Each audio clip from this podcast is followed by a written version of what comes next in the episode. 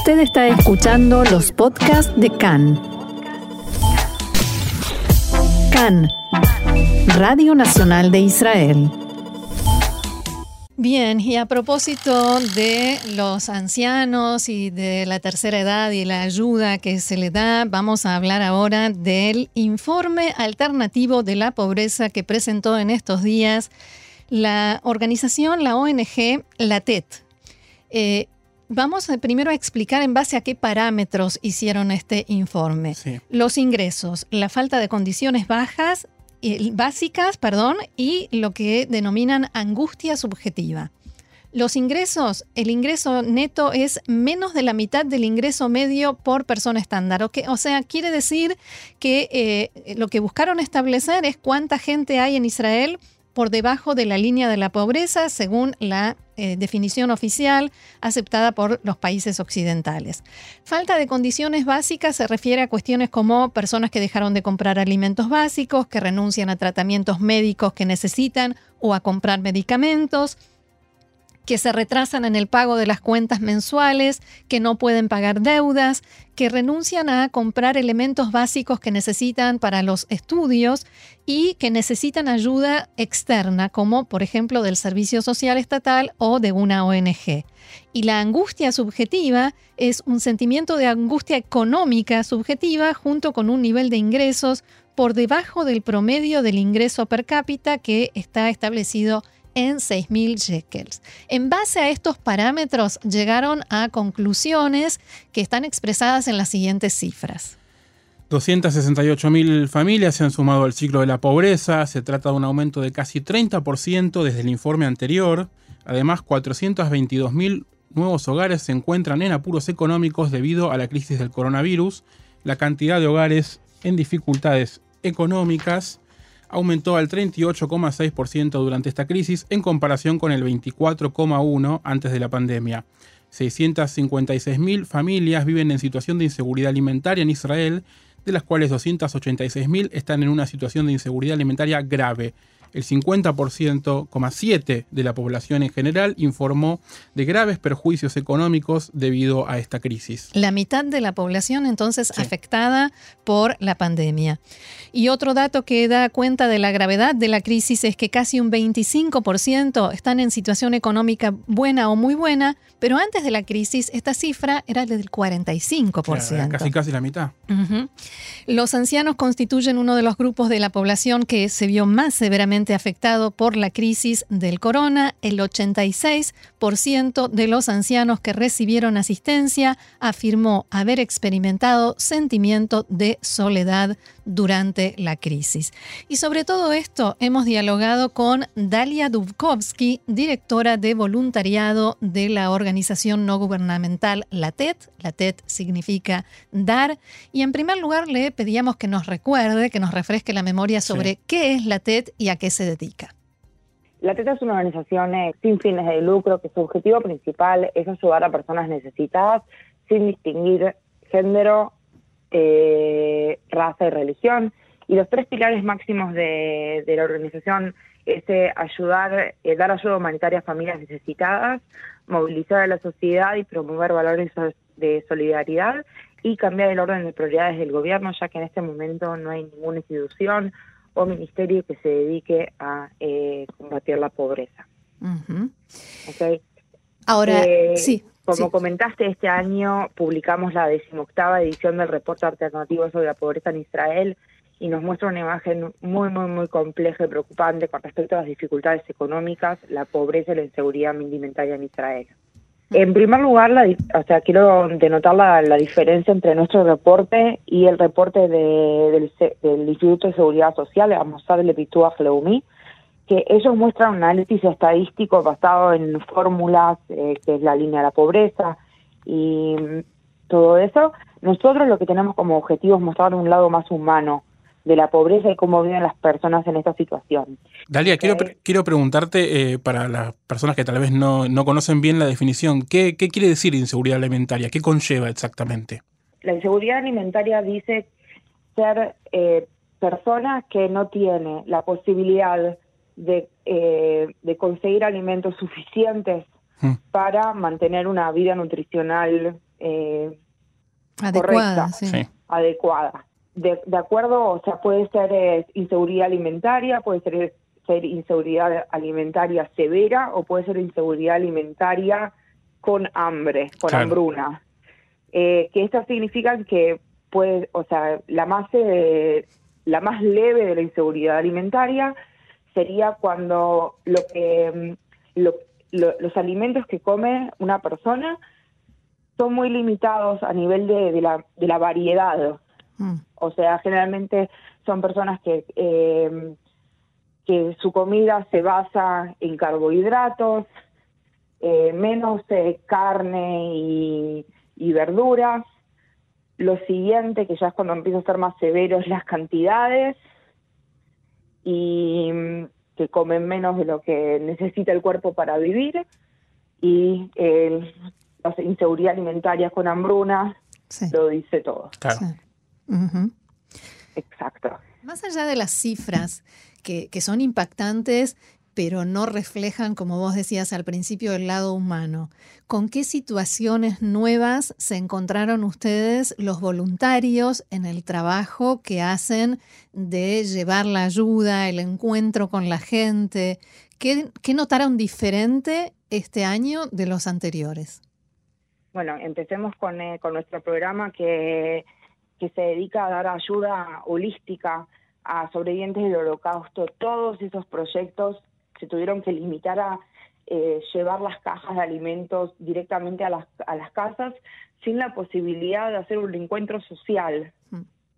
Que eso afectó muchísimo y una de las cosas que intentamos eh, cambiar y adaptar es hacer, en vez de hacer visitas directamente a las casas, llamados telefónicos. Los voluntarios llaman a los eh, sobrevivientes del holocausto para preguntar cómo están, si necesitan algo. Y hacer una charla así del día cotidiano para que se sientan menos, menos solos.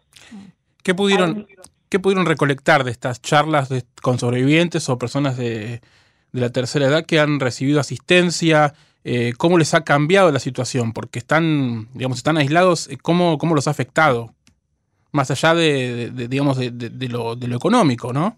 Más allá de lo económico, una sensación de soledad muy, muy grande es una de, las eh, de las cosas que son más notorias cuando se entrevistaron a los, a los sobrevivientes del holocausto. Y otra cosa que em, a mí me dolió muchísimo leer fue que que una gran cantidad de ellos tuvieron miedo de morir solos en sus casas y que mm. nadie se enterara. Eso, eso me rompió el corazón. Fue una de las, uno de los datos más duros que leí. Sí. Sí. Eh, ¿Y cómo, cómo, vieron que afecta esto en el contacto que ustedes tienen con la gente a la que ayudan, eh, a las familias que tienen niños y que tienen niños que esta vez no solo necesitaron eh, elementos para estudiar, sino elementos un poco más sofisticados como una computadora, que en, en muchos casos es algo sofisticado, es algo no sobreentendido como pasa en otra gran parte de la población. Esta situación lo que trajo fue que se, agrandaron todavía más las diferencias de, igualdad de oportunidades. Eh, las personas que, que, que viven en esta situación, más del 70% dijeron que eh, no tienen computadoras y toda la todo el sistema educativo en Israel pasó a ser online. Entonces estamos hablando de que todas esas personas que no tienen computadoras en sus casas, los chicos no pudieron acceder a la educación que se les estaba ofreciendo en ese momento, ¿ok? Y ya antes del coronavirus, esas familias tenían dificultades para comprar los útiles escolares. Sí, lápices. Y toda esta situación, sí, lápices, cuadernos, los libros de estudio, y esa situación hizo que los, las diferencias se, hicieran todavía más grandes, eh, que de toda esta situación, tanto económica, educacional, nos va a demorar unos muchos años recuperarnos de, esta situación. ¿En qué otros aspectos ustedes vieron también el deterioro de la situación? Hablamos de ancianos y hablamos de niños. ¿En qué otros eh, lugares, en qué otros ámbitos de la sociedad israelí vieron las nuevas o mayores dificultades de este año? Bueno, una de las eh, de, otro dato que a mí me llamó muchísimo la atención y también es un poco romper un mito. Eh, más del 70% de las personas que, que se encuentran en situación de pobreza trabajan. ¿Ok? Y a pesar de trabajar, puede ser que trabajen en posiciones que son de medio tiempo o que no cuenten con todos los, eh, em, beneficios sociales, y los beneficios sociales, ahí va eh, ahora las personas que antes sí trabajaban, más del 80% de ellos se encontraban en una situación de eh, problemas laborales también, mm. que antes no tenían y dentro de todo tenían la posibilidad de, ganar dinero para poder eh, pagar ciertas cosas, ahora también se les sumó este problema, personas que entraron en seguro de desempleo. Y también, o sea, lo que también creció son dos cosas. Las personas que, las familias que antes del coronavirus vivían de sueldo a sueldo. O sea, personas que vivían en, en un cero constante. Esta crisis los afectó muchísimo generándoles deudas. Y otra cosa es que las personas que ya eran pobres antes de, de la crisis se volvieron todavía más endeudados y con una con una una pobreza más grande. Un ejemplo que, que, damos es que, por ejemplo, los niños eh, recibían en las escuelas eh, comidas. Claro. Y al estar en, eh, en cierre de emergencia, todos esos, esos beneficios que ellos recibían en la escuela volvieron de vuelta a la casa y mm. se sumó a los gastos básicos que capaz que antes no lo tenían contado como gasto de la casa. Exacto.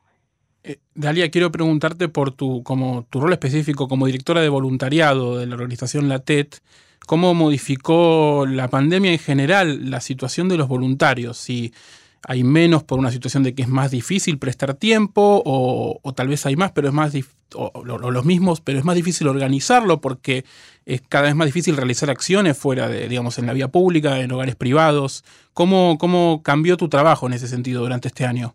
Primero que nada quiero decir, los voluntarios de la TED somos, eh, o sea, todo el equipo y los voluntarios tenemos un permiso especial para continuar nuestras actividades. Perfecto. Porque somos una organización que tiene ese esencial para la vida comunitaria, entonces nuestros voluntarios pueden eh, salir y repartir cajas de comida y todo normalmente. ¿Ok? Bien. En segundo lugar, en el primer eh, cierre de emergencia fue, eh, no tengo palabras para describir, fue una cantidad enorme de voluntarios que se sumaron a repartir cajas de alimentos en todo Israel. Durante eh, Pesaj, ¿verdad? Sí, en la época de Pesaj y también después. Sí. Nosotros seguimos durante la, el principio del de la pandemia hasta mayo, junio, repartimos 73 mil cajas de alimentos, hmm. Que son números astronómicos. Sí. claro. Astronómicos y tuvimos la suerte de que muchísimos, muchísimos voluntarios se, se sumaron y dieron de su tiempo. La verdad es que fue, fue increíble ver toda esa movilización eh, en especial para las personas mayores que son personas de riesgo y había que llevarles las cajas de comida hasta las casas para que no tuvieran que salir y, y, enfrentarse al virus. Exacto. En medio de toda esta situación, no solo la gente a la que ustedes ayudan tiene necesidades, ¿qué necesidades tiene la TED como organización para poder cumplir mejor y más con su trabajo? Bueno, lo que le, podemos pedir es eh, a los a las personas es que voluntarizarse y si pueden también donar, en especial eh, en esta época todo el que pueda. eh, lo puede hacer eh, a través de nuestra página web, que es www.latet.org.il. Eh, la página también está en inglés para que sea un poco más fácil, eh, para el que no habla hebreo. y sí, en especial todo, ayuda. nosotros tenemos diferentes tipos de, voluntari voluntariados, desde repartir cajas hasta venir con grupos de, de familia y amigos a armar las cajas. Ahora estamos en el medio de la campaña de invierno, en la cual eh, nosotros eh, necesitamos la mayor cantidad de ayuda para poder comprar, eh, eh ¿cómo se dice?, radiadores para los sobrevivientes del holocausto que necesitan ayuda, disfrazadas y todo para mantenerlos sí, abrigados. y abrigados en el invierno. O sea que toda la ayuda que ustedes puedan dar será recibida con, con mucho amor.